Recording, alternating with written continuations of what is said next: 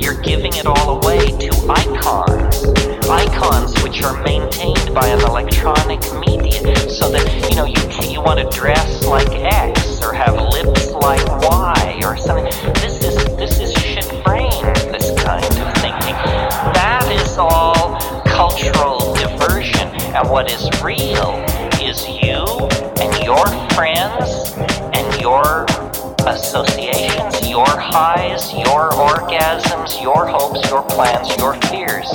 And we're, we're told, no, we're unimportant, we're peripheral. Get a degree, get a job, get a this, get a that, and then you're a player.